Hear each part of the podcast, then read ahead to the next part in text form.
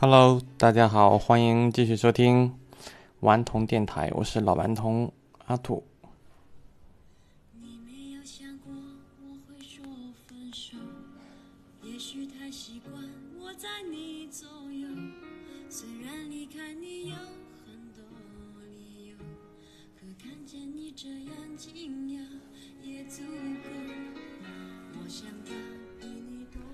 这首歌是卢巧音唱的，《至少走得比你早》。为什么放这首歌呢？因为今天要讲两个传奇的大公司的故事。其中第一个是 Google，在去年十二月份，很怪异的消息是，Google 的两位创始人卸任了所有的管理职位，退出了公司的运作，只是保留了公司董事会的董事的席位。其实，谷歌早就在之前分拆为 Google 和 Alphabet。呃，印度人桑德尔皮猜，也之前就是作为 Google 的 CEO，管理整个的公司。在去年十二月份呢，皮猜接替了 Larry Page，同时兼任了 Alphabet 的 CEO。呃，其实 Sergey Brin 之前就其实就已经不太管公司了。其实我一二年去去到那个参加 Google I/O 的时候，他其实就已经就已经不太过问公司了啊。其实是什么原因呢？这两位天才的，呃，怎么讲，创业家吧，创立这家公司已经神奇的二十二年了啊！不知不觉已经二十二年了。创立于一九九八年，在硅谷，这是一家进行互联网信息检索的公司啊，通过超级的算法。进行信息的存储和过滤，呃，从搜索开始，又提供了各种各样的工具，包括谷歌地图啊，嗯，谷歌相册啊、邮箱啊、Music 啊等等的，包括后来收购了 YouTube，然后收购了 Android，从二零零九年开始发布 Android 的 Android Phone，然后以及相关的 Chromebook。非常啊，非常多的尝试啊，但是他们其实收入最多的来源还是来自于搜索。嗯，这两位为什么会退出公司呢？其实很简单，就是就是他们会认为人生的意义已经不在这个地方了。嗯，确实不排除说有的人是。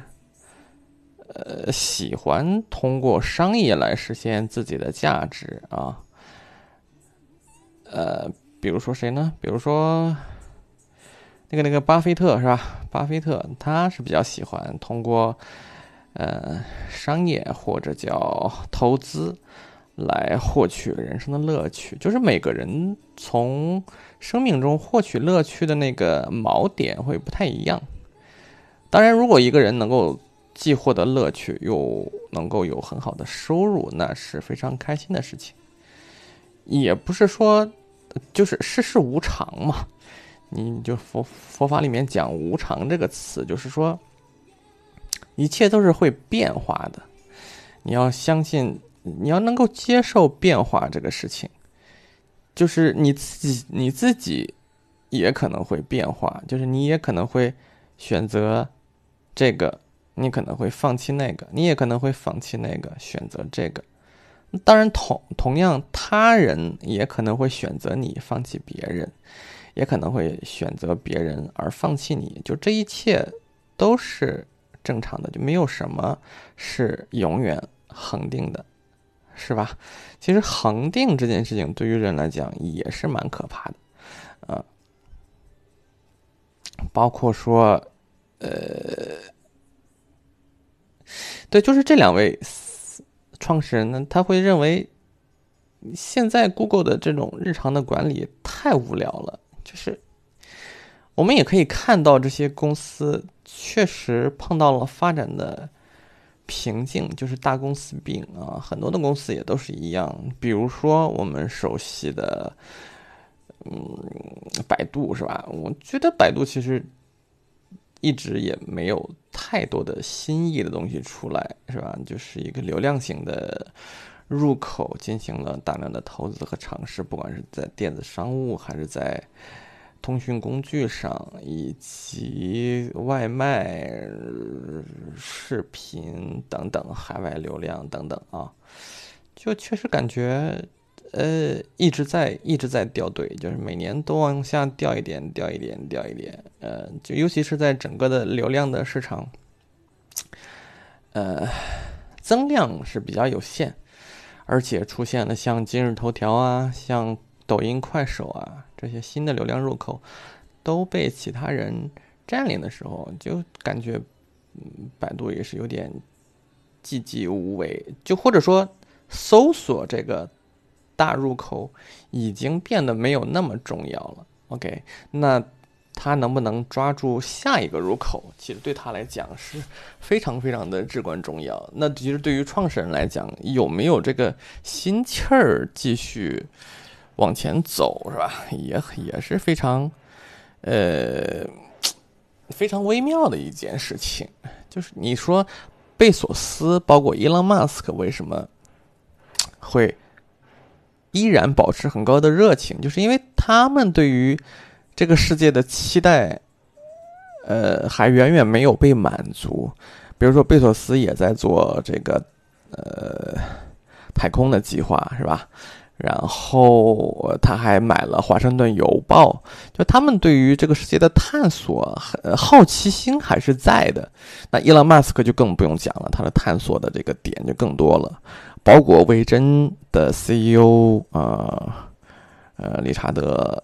呃，是吧？那个 Branson 也是一样，就是他们都是，不管是做热气球也好，还是什么也好。当然，谷歌在之前也做过，但是这两个人好像心气儿。第一，他们两个人，呃，怎么说呢？就是这种联席的 CEO 还是有点微妙吧。就是可能他毕竟不如一个人的那种感觉更更 sharp 一些啊，感觉是更 sharp 一些。比如说，你像马云的这种感觉啊，就是杀伐果断，是吧？就感觉非常的果断。当然，马云这不太一样，他是非常能聚人的，就身边从十八罗汉开始啥都没有，那就忽悠十八罗汉，是吧？给他在西溪湖畔干活，到后来不断的引入各种的牛人，是吧？就是这种感觉，这个阿里还是一直人才济济的。啊，从蔡崇信、张勇啊这些，包括后来的蒋凡是吧？八五后这种人才还是非常多的，像于永福啊、宋柯啊，包括高晓松也过去了。就是马云在这方面是吧？他眼中就是一个江湖啊，我觉得这个是他眼中的世界。那李彦宏呢？我觉得就是感觉还是一个怎么讲？呃。官僚吧，就是因为他是在北京嘛，就是一统一统天下的那种感觉。他其实不太是那种袍哥的那种，就是义气没有那么重。对，然后腾讯呢，其实这种马化腾这种潮汕人，哎，我觉得他其实嗯事儿呢都想的会更清楚一些，是吧？我觉得你看这三家公司也很有趣，一家北京，一家呃。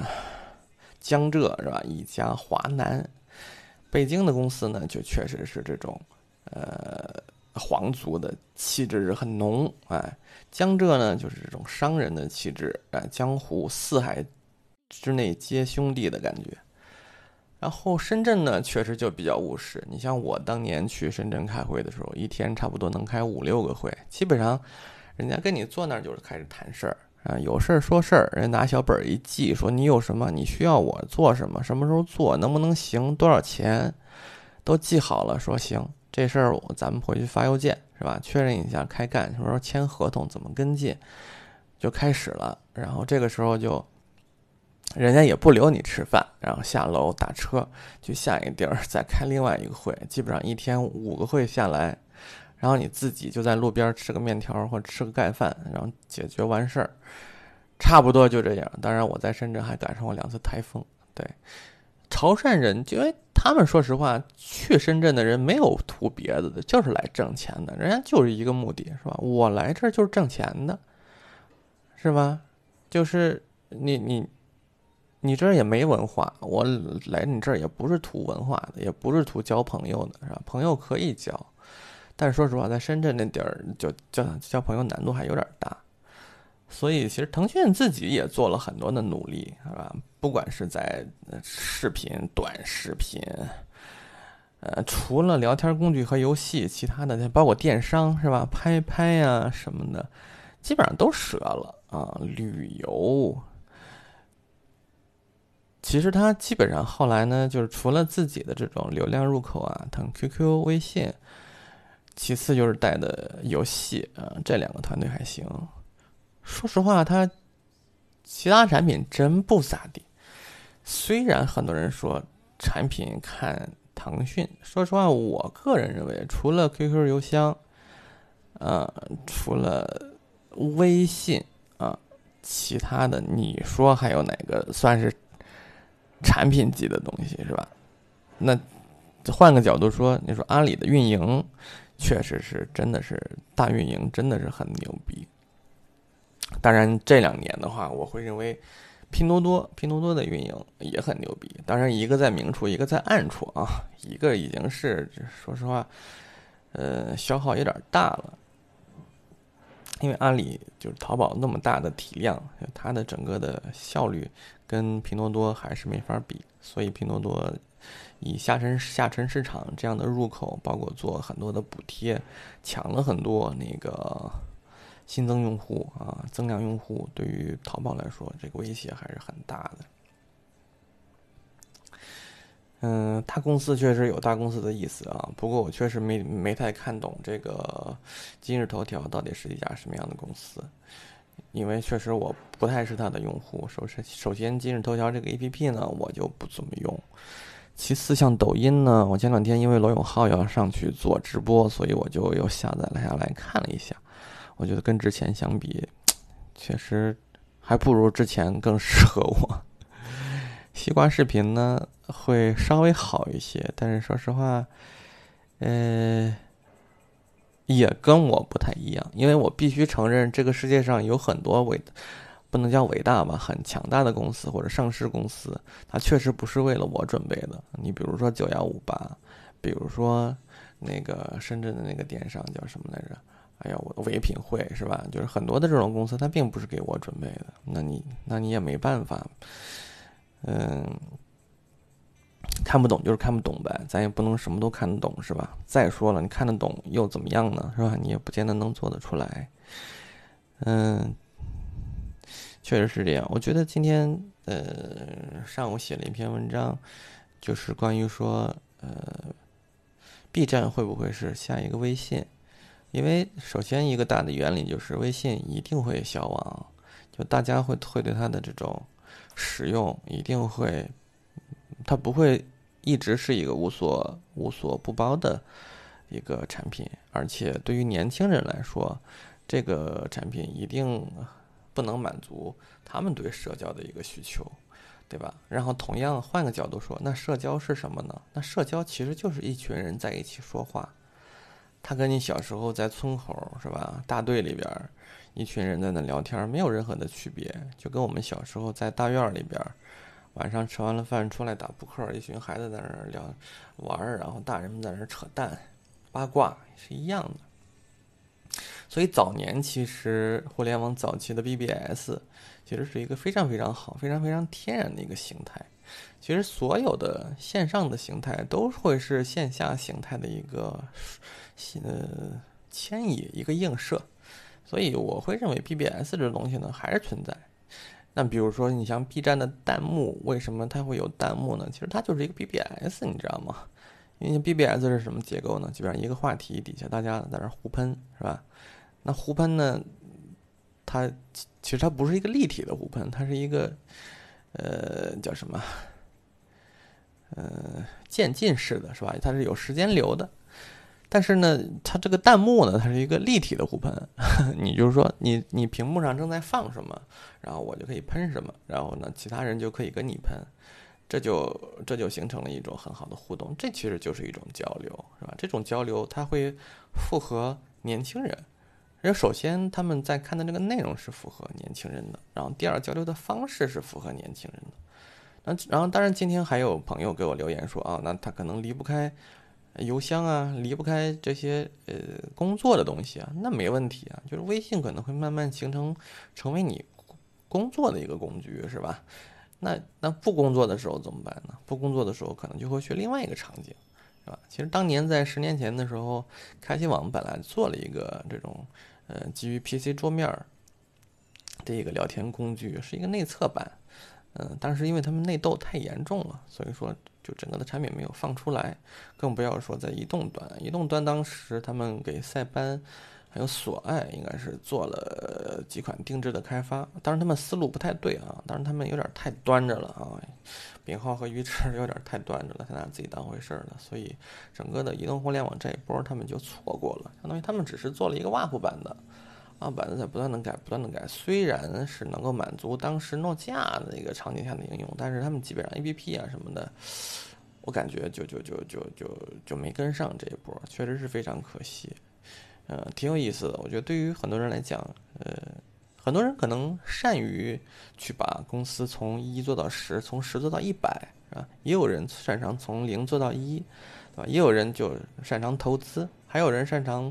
拼缝是吧？就都没问题，因为在这个整个的商业环境下，它有很多很多的环节，就包括分工会越来越细。只要能够找到自己的位置，去去把自己擅长的东西做出来啊，我觉得都都是挺好的啊。只要能够能够呃不断的去拓展人类的这种这种未来啊，都是很有价值的。